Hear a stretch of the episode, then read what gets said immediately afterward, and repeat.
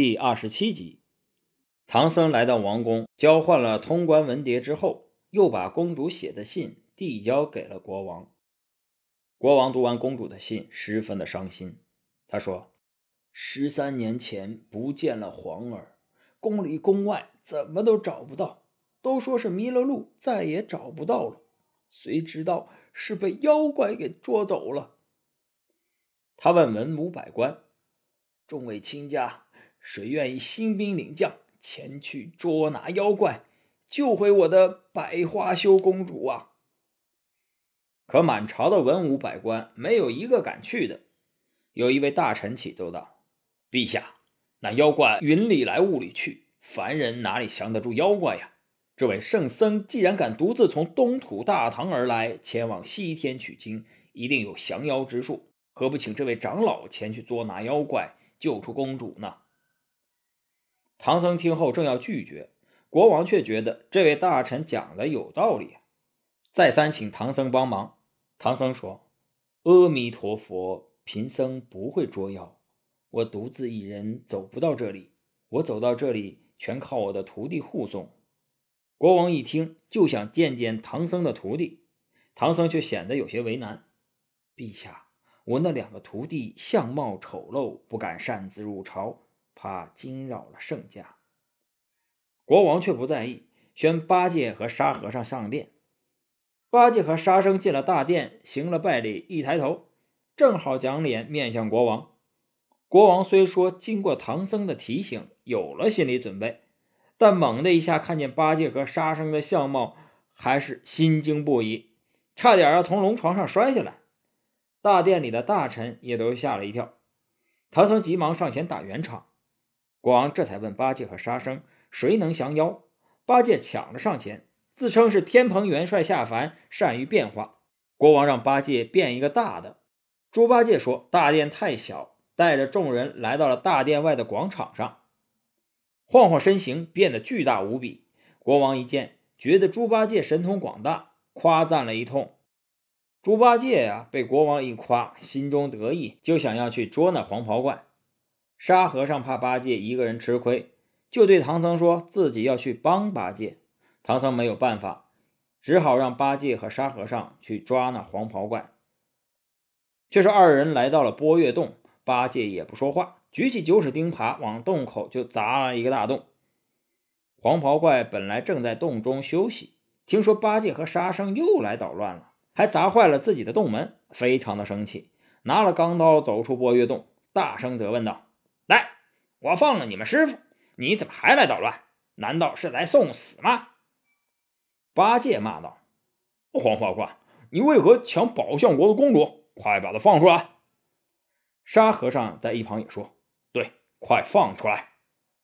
黄袍怪最恨别人说自己强抢百花羞公主，一听八戒这话，大怒，举起钢刀向八戒和沙和尚砍去，三人斗成一团，战了十几个回合。八戒和沙僧渐渐抵挡不住了，八戒一看不妙，转身溜走了。沙和尚一人哪里是黄袍怪的对手？又斗了几个回合，被那黄袍怪一把抓回洞去了。黄袍怪抓了沙和尚，命令小妖怪将沙和尚绑起来，心中暗想：唐僧是个上邦人士，必知礼仪，我放了他，他还会派他的徒弟来拿我。这肯定是有我夫人什么书信送出去了，走漏了消息。等我问问他。那妖怪起了凶性，直接将公主拉过来质问：“你为何放走唐僧，又传书带话？你说不说？不说，我就杀了你！”说着就要动手。沙和尚见势不妙，灵机一动，急忙喝住了黄袍怪：“妖怪不得无礼，此事与公主无干。”只是因为我们到了宝象国，看到了悬赏的公主画像，所以我师傅这才知道你的夫人就是公主，又与国王说起，国王请求我们来营救公主。公主何曾有过书信呢？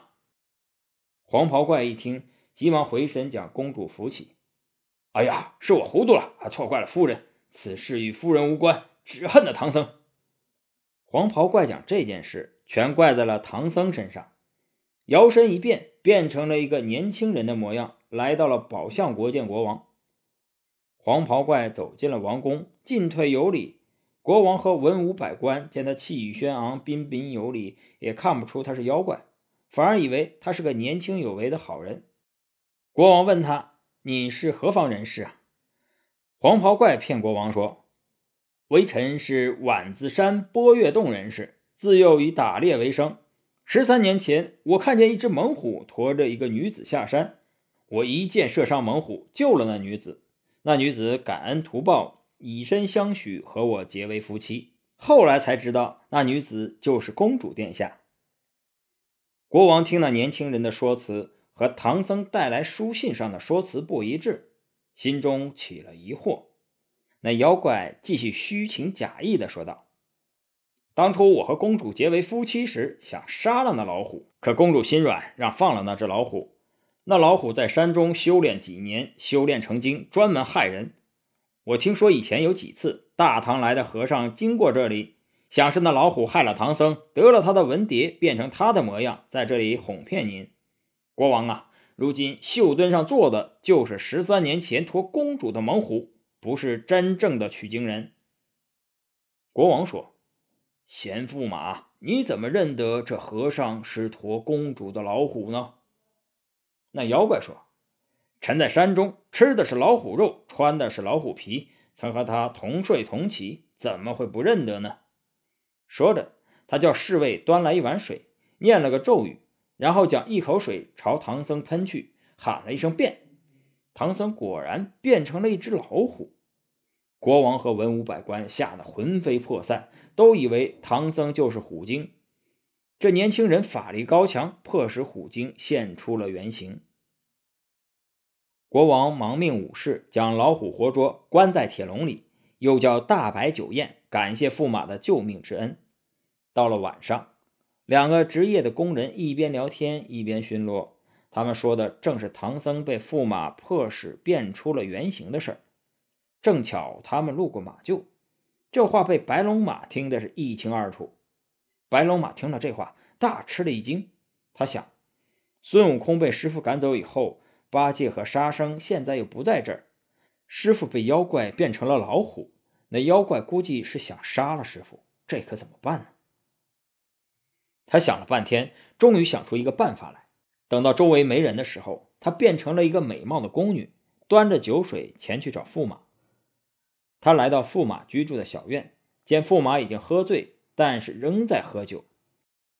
他使出逼水法，给驸马斟酒。那妖怪不识白龙马的手段，很高兴，说道：“再斟上，再斟上。”白龙马把那杯酒斟的有十三层楼那么高，尖尖满满，却没有漫出一点。驸马问他会不会歌舞，他说：“奴婢还会舞剑呢。”驸马一听更高兴了，一把把自己的佩剑扔给他，说：“快快舞来。”白龙马接过佩剑，即兴跳了一段剑舞，趁驸马不注意的时候，拿着剑便刺向了驸马。驸马拿着酒盅挡住了佩剑，喝道：“你究竟是谁？为什么来行刺我？”白龙马也不搭话，挽了个剑花，又刺向驸马。两人你来我往，过了几十招，最终白龙马不敌，被妖怪刺伤。白龙马见势不妙，慌忙逃走。他暗落云头，多亏了玉河水救了性命。小白龙一头钻下水去，潜在水底半个时辰，听不到声息。才咬着牙忍着痛回到驿馆，又变回了白龙马。过了一会儿，猪八戒回来了。猪八戒正准备去找师傅的时候，忽然听见有人喊自己：“师兄，师兄！”猪八戒四处看看，没有发现别人呢，还以为自己是幻听，正要离开，这时又听见“师兄，师兄”的叫喊声。